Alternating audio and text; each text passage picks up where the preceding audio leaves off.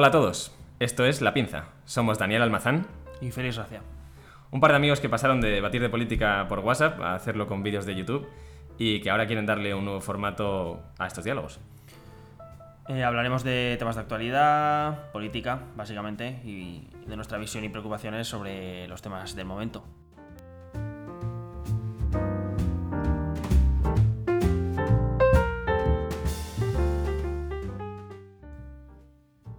Buenas tardes, ¿qué tal, Félix? ¿Cómo estamos?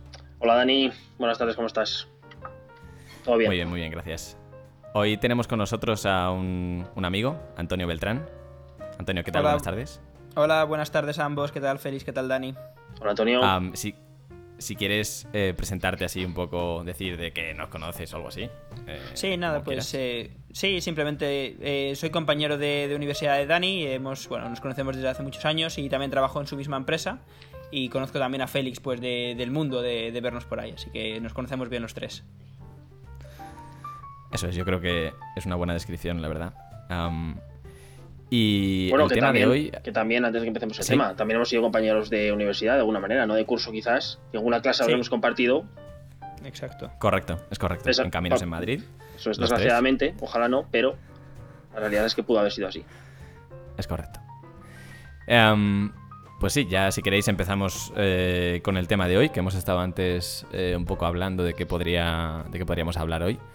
Y hemos decidido comentar algo sobre tema de cambio climático, eh, probablemente aplicado a temas de transporte, ¿no? que es lo que, a lo que nos dedicamos los tres.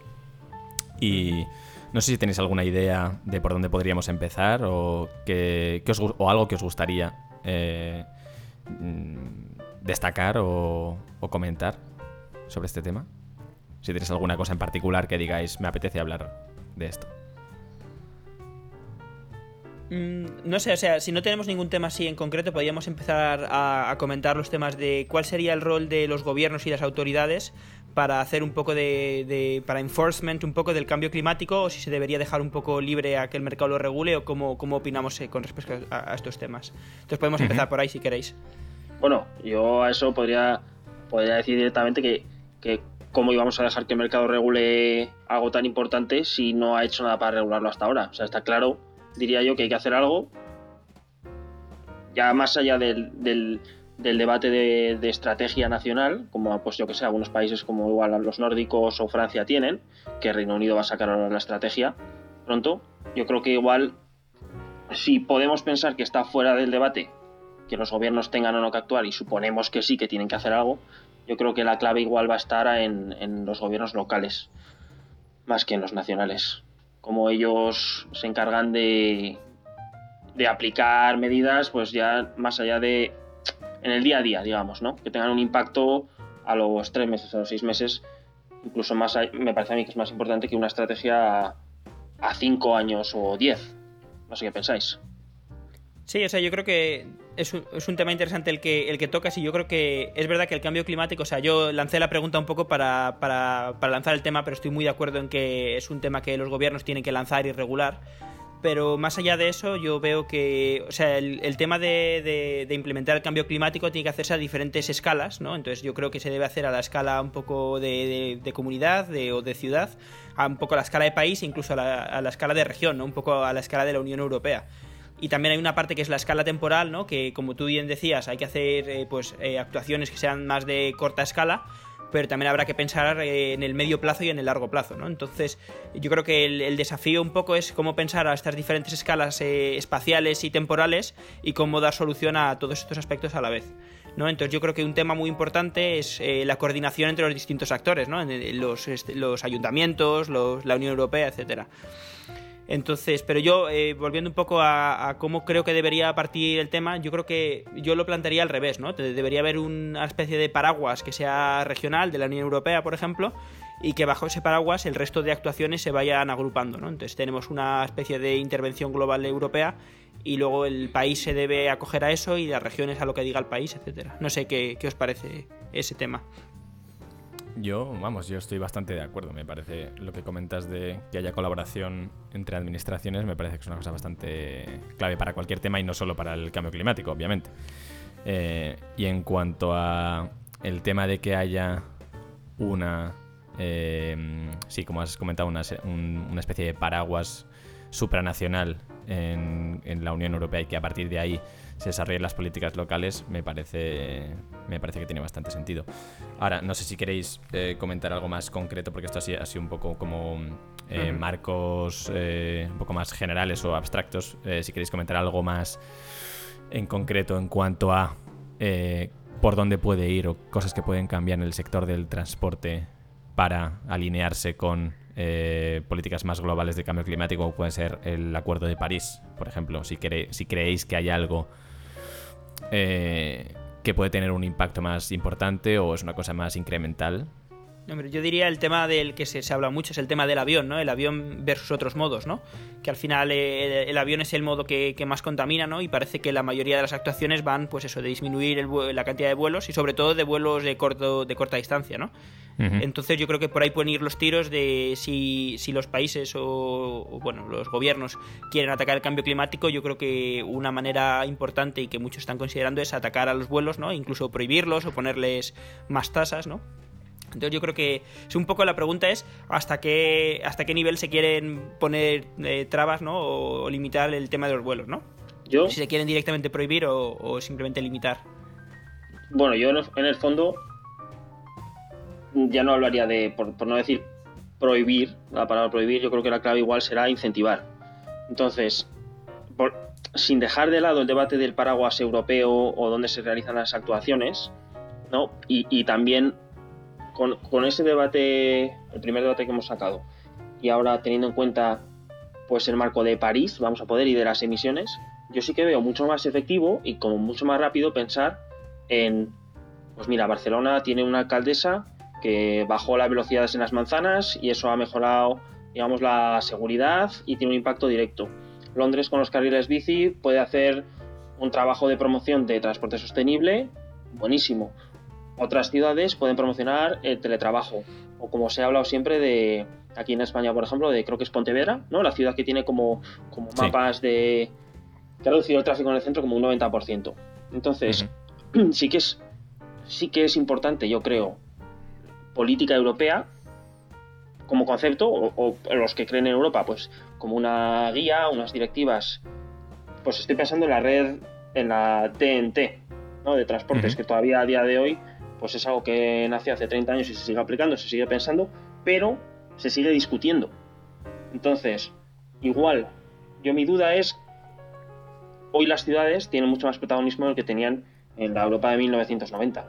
Entonces, pues eso, pues un, alcalde, como puede ser el que nos impacta, que estamos en Londres, dice de, promete y luego entregan más carriles bici, y eso va a ayudar mucho más a cambio climático, yo creo, en el sentido no naif, sino en el, en el cambio un poco de cultural que hace falta para pues trabajar más desde casa y en el día a día incorporarlo para que tú, sin que te prohíban ese vuelo, tú pienses, bueno, pues es que igual, si puedo hacer una videoconferencia o puedo intentar hacer un workshop una mañana con Skype, pues igual lo intento.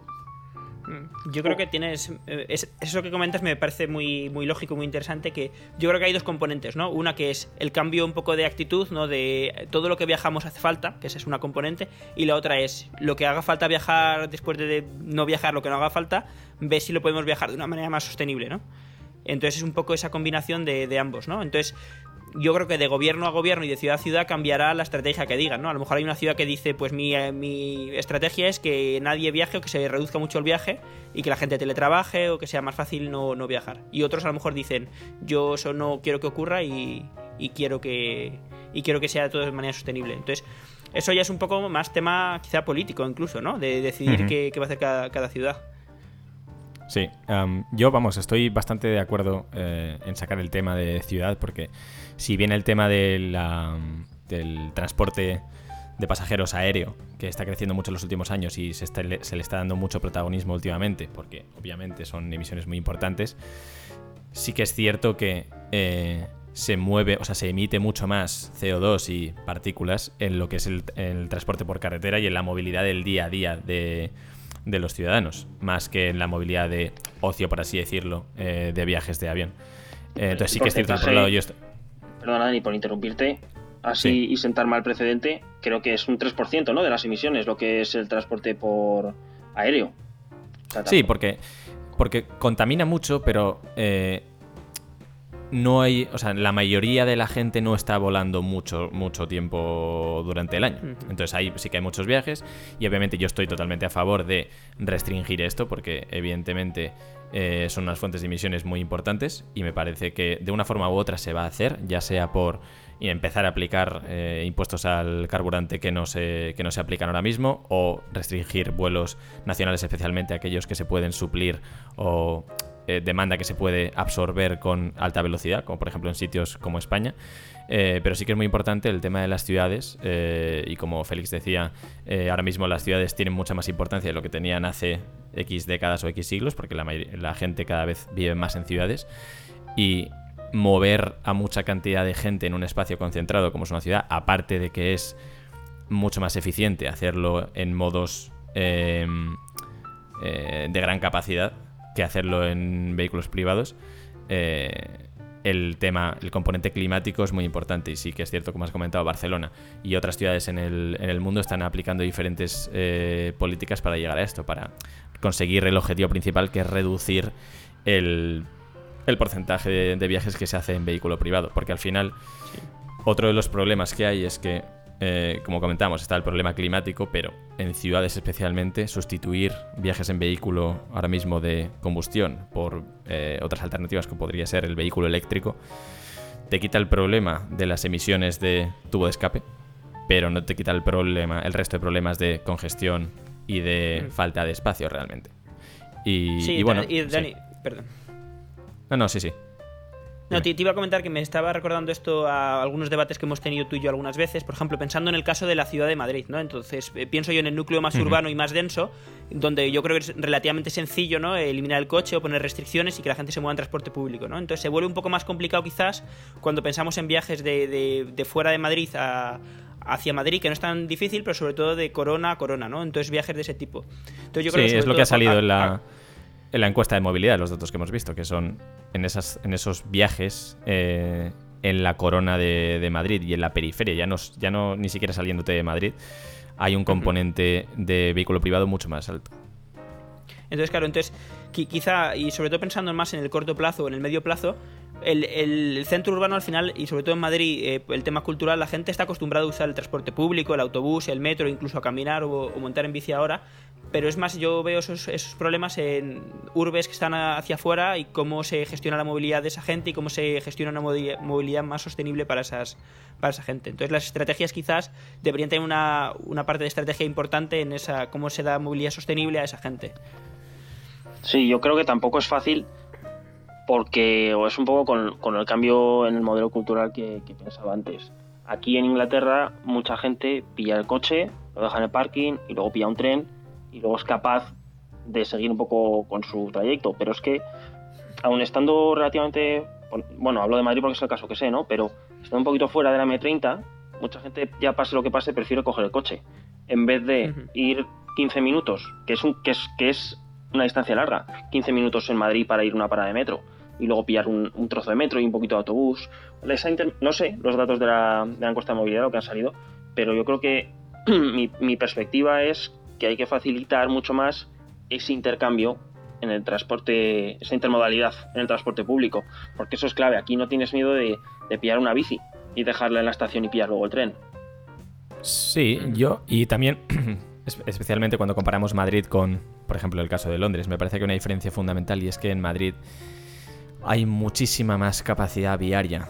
Eh, hay mucha más vía de gran capacidad relativamente cerca del centro, es decir, tienes la M30, M40, M45 y las autopistas de las autovías de entrada a Madrid llegan muy hasta dentro, cosa que no tienes en Londres. Entonces, una de las principales diferencias es que realmente en Londres esos viajes no los no los puede, o sea, los hace alguna gente, pero no, los puede hacer tanta gente como los hace en Madrid porque no hay espacio. Aparte que la red de carreteras de Londres, de calles y demás, son todas en general calles de un carril por sentido, ahí son calles estrechas, no tienen la misma trama urbana que pueda tener Madrid, pero vamos, sobre todo es un tema de carreteras de circunvalación. Sí. Pero sí que es cierto que la multimodalidad en algunos casos aquí está bastante pensada y también en otros países europeos eh, para combinar bici con transporte público, como puede ser bueno, el caso ejemplo de siempre que es eh, Países Bajos. Eh, y sí que es cierto que en Madrid eso no está tan conseguido, pero vamos, yo creo que para mejorar la movilidad de las afueras, eh, yo creo que va a haber un componente de restricción al, al principio, o sea, bueno, eh, un, componente de restricción del uso del vehículo privado, pero tiene que haber un componente muy importante de mejora del transporte público, porque al final tiene yo creo que falta, ya no solo por dar opciones a la gente más que restringir, sino porque objetivamente para estos movimientos periferia-periferia, no, el transporte público en Madrid no, no funciona igualmente que el transporte dentro de la almendra central o viajes transversales dentro o fuera, y creo que ahí Madrid tiene bastante que mejorar. Incluso en el caso de, si se piensa, dices tú, ¿vale? Alguien que viva en una población como Getafe o como alguna de las periferias, la gente que no viva especialmente cerca de la parada de cercanías ya tiene una complicación a la, hora de usar el transporte público, ¿no? Entonces el tema este de intermodalidad o de movilidad de última milla, primera milla, va a ser importante, ¿no? Porque alguien que viva 20 minutos andando de la parada de cercanías, seguro que es mucho mejor que, o sea, más conveniente para coger el coche, ¿no? Entonces, eh, bueno, pues entonces para esa gente será, será importante eh, que, se fomenten modos sostenibles como la bicicleta, etcétera, para que no se vean, para que no sea la solución más sencilla para ellos usar el coche, que al final es un tema, es un modo más contaminante, ¿no? Y, que simplemente porque es más conveniente para ellos es lo que utilizan. Y yo creo que también en el momento en el que eh, si no se fomenta eso, si tú necesitas un coche, es que tu hermano va a necesitar un coche y tu padre necesita un coche. Y es muy poco probable que cada uno o sea, no necesite su propio vehículo, porque es, es, es fácil, sería fácil que cada uno tenga un trayecto totalmente diferente. Entonces, ni siquiera vais a poder ir a trabajar juntos en el mismo coche. Más coches, más contaminación. O sea, yo creo que ahí hay bastante potencial. No, pues sí, sí, sí, sin duda eso.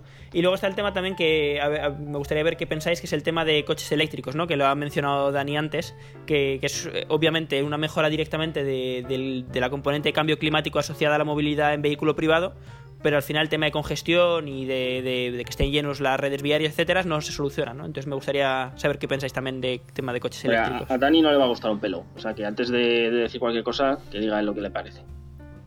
bueno, vosotros ya sabéis mi, opinión del, coche eléctrico. Es decir, obviamente me parece una mejora con respecto al, coche de combustión. Y sí que es cierto que en muchos ámbitos eh, de movilidad y muchos ámbitos eh, eh, espaciales, pues, en, zonas rurales y demás y de baja densidad, el vehículo privado es necesario, bueno, o necesario para mantener las condiciones de vida actuales. Eh, y entonces, en esos casos sí que es cierto que eh, obviamente el vehículo eléctrico es una mejora muy importante con respecto al, vehículo de combustión. Pero yo creo que eh, hay que tener cuidado con esto y evitar que la... O sea, que como que haya una una, sensación de complacencia que veo en, gente o en sectores de, bueno, estamos haciendo, o sea, ya si conseguimos que el vehículo de combustión se cambie por, eh, por vehículo eléctrico, es como que ya estamos siendo verdes y ecológicos y ya está bien. Cuando yo creo que es una oportunidad muy buena eh, para, sobre todo en ciudades, eh, conseguir este cambio en la, en la movilidad porque al final ya te estás matando dos pájaros de un tiro, por así decirlo. Por un lado, te quitas el problema de eh, la, de las emisiones de los vehículos. Y por otro lado eh, ganas en eh, pues eso en eficiencia en el uso del espacio porque consigues meter a gente en modos más sostenibles y en modos de transporte público sí.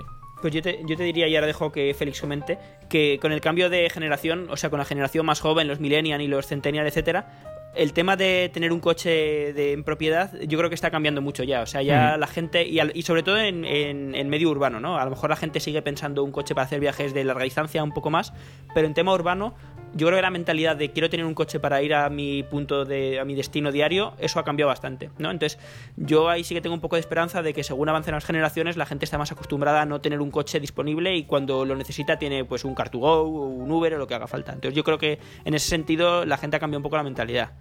Sí, hmm. yo creo que, vamos, yo totalmente de acuerdo. No veo igual es pues desde nuestra perspectiva, que el día que seamos padres de familia, pues veremos, pero sí que hoy en día es más, más accesible para nosotros, yo creo, pues sacar el Excel, ¿no? Y hacer los cálculos fácil y ver, pues mira, voy a irme cinco fines de semana, ¿no? Voy a irme cinco fines de semana con mi familia, voy a necesitar el coche, puedo alquilarlo, ida y vuelta. No. Es, es un poco, yo creo que gente como, como nosotros tenemos la oportunidad de cambiarlo. No sé cuántos están dispuestos y probablemente cuando tienes una red de transporte pública buena en una gran ciudad, puedes hacerlo. Ya no lo sé si vives en una ciudad un poco de tamaño más pequeño, si es posible ese cambio. Yo sí que, un poco por no irnos del tema de los coches eléctricos, yo sí, sí que me pregunto, ¿los gobiernos tienen que hacer algo? ¿Tienen que fomentar? ¿Tienen que participar activamente en el desarrollo de la red de cargadores, supercargadores, una... No, ya no... Ya no el fomento del coche per se, porque está claro que ahora muy poca gente puede acceder a ese coche y no creo que la principal prioridad sea hacer que la mayoría entren en, ese mercado, sino cómo, cómo cambias un poco la forma de la red diaria para introducir esos puntos de carga, que es que son van a ser necesarios. Yo en ese, en ese punto creo que sí, que en mi opinión el gobierno debería intervenir por varias razones, ¿no? Porque si nuestro objetivo es que la gente deje de comprar coches diésel, mientras no haya cargadores, la gente va a comprar un número muy pequeño, ¿no? Entonces el precio no bajará y será una pescadilla que se alimente a sí misma, ¿no? Entonces yo creo que en ese sentido, si creemos que es la estrategia del gobierno de que no deba haber o que deba haber coches eléctricos, sí debería eh, intervenir y, e invertir en ese, en ese tipo de supercargadores. Entonces no sé, Dani, ¿qué, qué opinas tú? Yo realmente, vamos, yo creo que algún tipo de intervención obviamente tiene que haber, porque está claro que el, movimiento hacia vehículos eléctricos no es una cosa que se haya decidido, que haya decidido el mercado, porque ha sido un movimiento caro, eh, es decir, a la, industria en general mm, le va bien produciendo coches de, combustión. al final es un requerimiento ambiental, que igual que muchas otras cosas con respecto al cambio climático, que eso puede dar tema para otro día. Eh, lo, que lo que estamos viendo es que se están introduciendo eh, problemas, por así decirlo, eh, o costes adicionales que no tenía la economía hasta ahora porque no preocupaba o porque no se introducían las externalidades negativas del cambio climático en los costes de producción. Entonces, sí que es cierto que para que se produzca ese cambio, eh, el Estado tiene que intervenir, el gobierno tiene que intervenir, que luego puede intervenir de una forma o de otra, es decir, puede hacerlo simplemente poniendo regulaciones y estándares, es decir, los vehículos tienen que cumplir estas especificaciones y entonces eso al final lleva a que el mercado vaya eh, cambiando. Lo que pasa que evidentemente eso puede ser un cambio más rápido o más lento y luego pues puedes eh, participar financiando o sí, poniendo dinero para temas como cargadores y demás. Lo que pasa es que yo, por ejemplo, como una cosa que pasó con el plan PIBE en España, que al final a mí la sensación que me dio es que fue realmente más una operación encubierta para financiar a la industria automovilística en España, que es bastante importante porque al final los, los requisitos que tenían que cumplir los vehículos que recibieron financiación no eran unos requisitos súper estrictos. No eran coches eléctricos, no eran coches híbridos, eran coches que tenían euro, 5 euros, si es lo que fuera. Entonces hay que tener mucho cuidado ahí con la financiación que dedica el gobierno y especialmente comparada con la financiación eh, que se dedica a, eh, por ejemplo, temas de transporte público, porque al final el transporte público, eh, mejorar el transporte público afecta a mucha más gente y puede dar un beneficio, a mi, en mi, opinión, social mucho mayor que realmente financiar que la gente que tiene un coche se lo cambia a vehículo eléctrico. Entonces, no sé, me parece que es un tema eh, bastante importante. Eh, nos hemos eh, centrado bastante en temas de transporte, pero cambio climático es un tema muy amplio y, y, nos puede dar para muchas otras conversaciones otros días que seguro tendremos. seguro. Así que si, si queréis, yo creo que lo podemos dejar aquí para no, por no extendernos mucho. Y, nada, eh, muchas gracias eh, Antonio, muchas gracias Félix. Si queréis decir algo para, cerrar, eh, nos despedimos. Nada, vosotros. Gracias Antonio y Dani por estos 20 minutos. Igualmente. Hasta la próxima conversación. Esta vez. Muchas gracias. Chao. Hasta luego.